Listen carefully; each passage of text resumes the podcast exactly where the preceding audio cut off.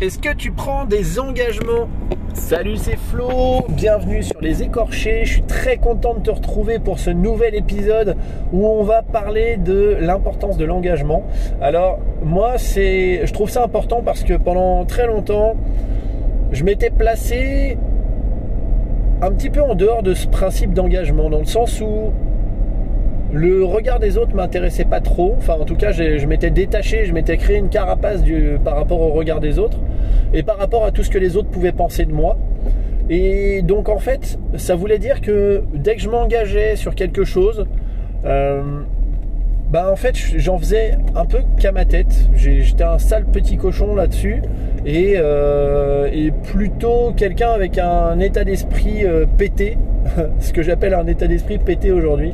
C'est-à-dire que, euh, genre par exemple, je te prends un exemple, tu, tu, m'appelais un déménage, pour un déménagement, j'étais systématiquement là. Ça, il n'y avait pas de souci, les déménagements, je sais pas pourquoi, c'est un truc que j'adore faire. je trouve que c'est bonne ambiance, c'est je sais pas, il y a de bonnes énergies dans un déménagement. En tout cas, moi, je trouve qu'il y a de bonnes énergies dans un déménagement. L'ambiance est festive, c'est un peu, euh, c'est très amical. Et, euh, et puis c'est le truc chiant qu'on n'aime pas faire. Donc euh, du coup, on partage un petit peu quelque chose de d'inconfortable et de pas vraiment, pas vraiment super. Et du coup, ça crée un lien fort, je trouve, entre les personnes. Enfin, voilà, c'était mon petit, truc sur les déménagements et ce que j'en pensais. Et contre, tu m'appelais, euh, c'est notamment arrivé le cas avec un de mes meilleurs amis euh, qui euh, faisait des travaux sur sa maison. Et je lui avais dit que je venais lui filer un coup de main parce que j'avais la journée qui était off, puis que j'étais disponible ce jour-là. Et donc il m'avait donné rendez-vous à 9h le matin. mon réveil sonne, moi j'avais fait un peu la fête le soir, mon réveil sonne. Ouais, je dis ouais, c'est pas grave, je, vais le reporter, reporter, reporter jusqu'au moment où arrive 9h. Et donc, je veux dire, malgré la route, puisque j'avais bien 25 minutes de route, je veux dire, avec la route, c'était absolument impossible que je sois à l'heure. Tu vois, le fameux sketch de Florence Foresti où elle dit Bon, 9h, il est 8h55, je suis large.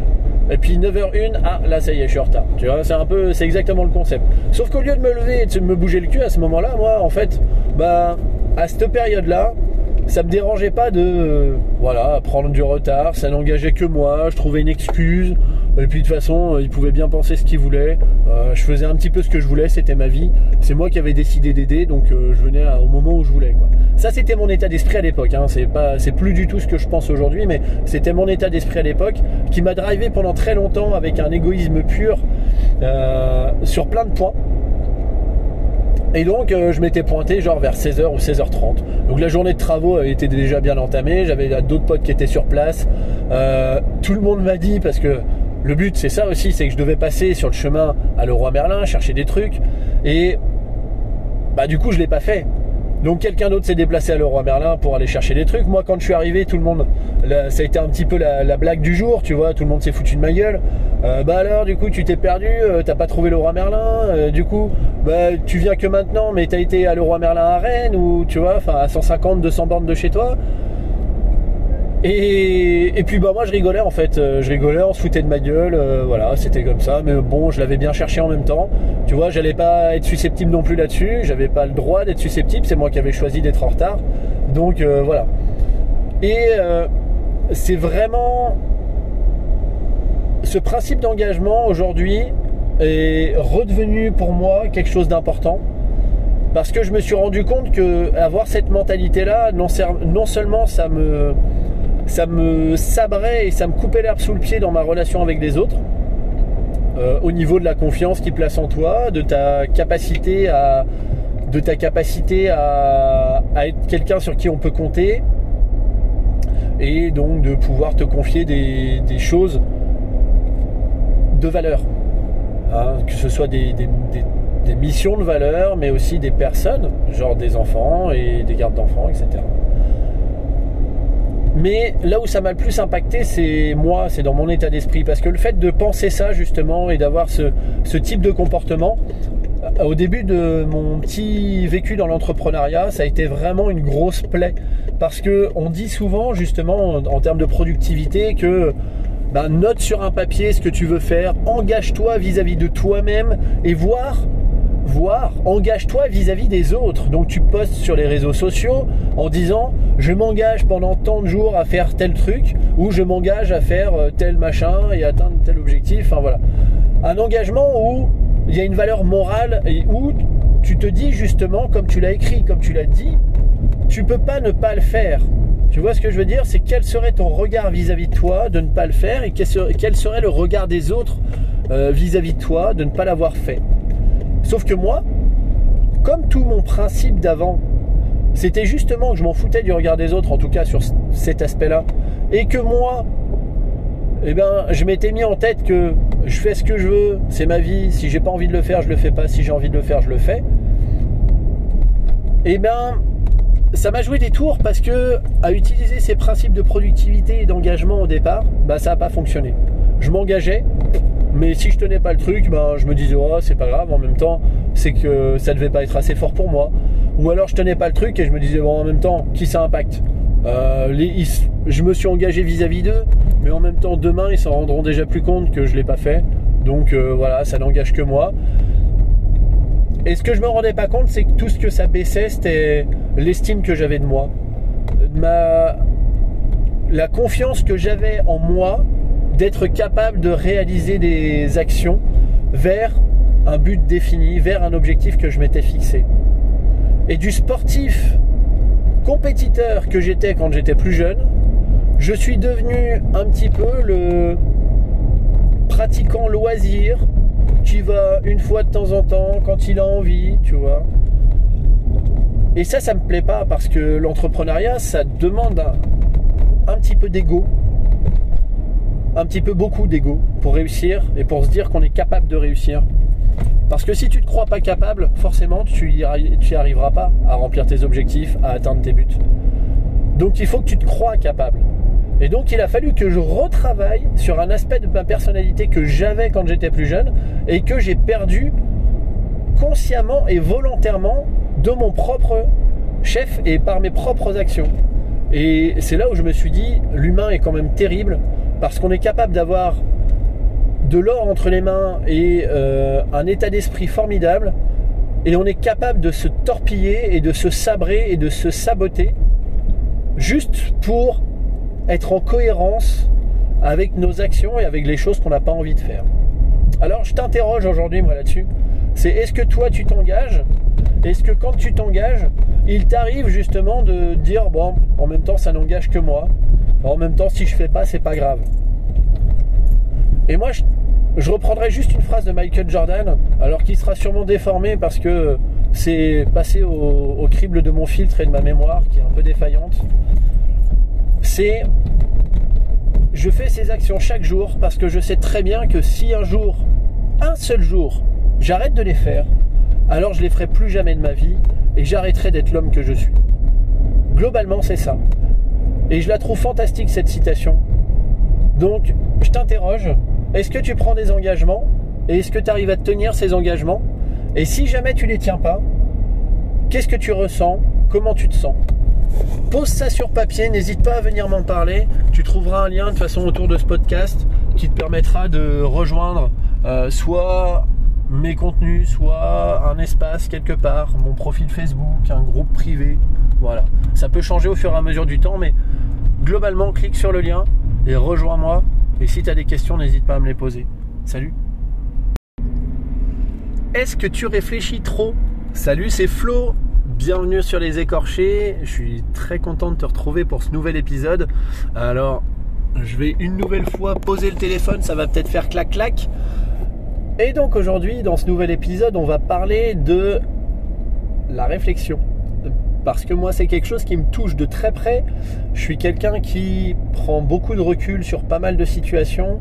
En général, quand je prends une décision, j'ai pesé le pour, le contre et son contraire pendant, allez, suffisamment longtemps pour que j'ai envisagé relativement beaucoup de possibilités. Alors peut-être pas un million et quelques comme Doctor Strange euh, le fait dans Avenger pour voir euh, le nombre de possibilités qui existent euh, et de finalités qui existent à la situation. Mais pour le coup, j'essaye d'envisager quand même un maximum de situations. Qu'est-ce qui pourrait arriver de pire? Qu'est-ce qui pourrait arriver de mieux? Et comment ça se passe? Et si jamais je fais ça Et comment c'est? Et patati et patata. Le problème de ça, c'est que pendant très longtemps, ça m'a. Alors, ça m'a, servi dans certaines situations, puisque ça me permet d'avoir une connaissance du champ des possibles, comme, euh, comme j'ose les appeler. C'est-à-dire que, en général, je suis rarement surpris si on est dans ce cas de figure-là, je suis rarement surpris par ce qui se passe. C'est-à-dire que même l'imprévu a été prévu. Et ça, je t'en parle dans un autre épisode. Et ça faisait un peu partie de mon processus de réflexion sur euh, prévoir l'imprévisible, tu vois.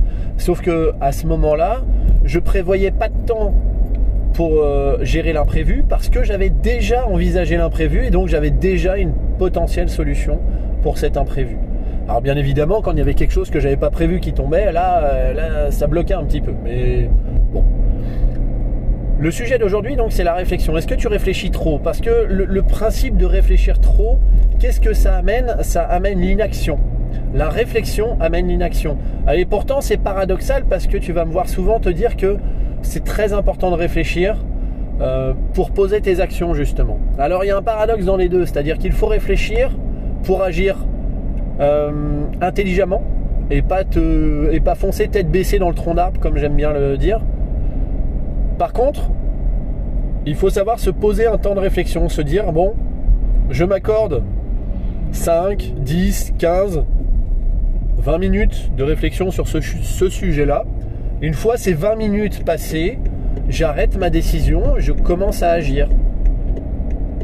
Parce que sinon, si tu te mets pas un, timer, si tu ne te mets pas une deadline, euh, tu vas te retrouver dans le cas de figure où euh, chaque idée va te renvoyer sur une autre idée et tu peux réfléchir comme ça euh, pendant l'éternité en fait, d'une certaine façon.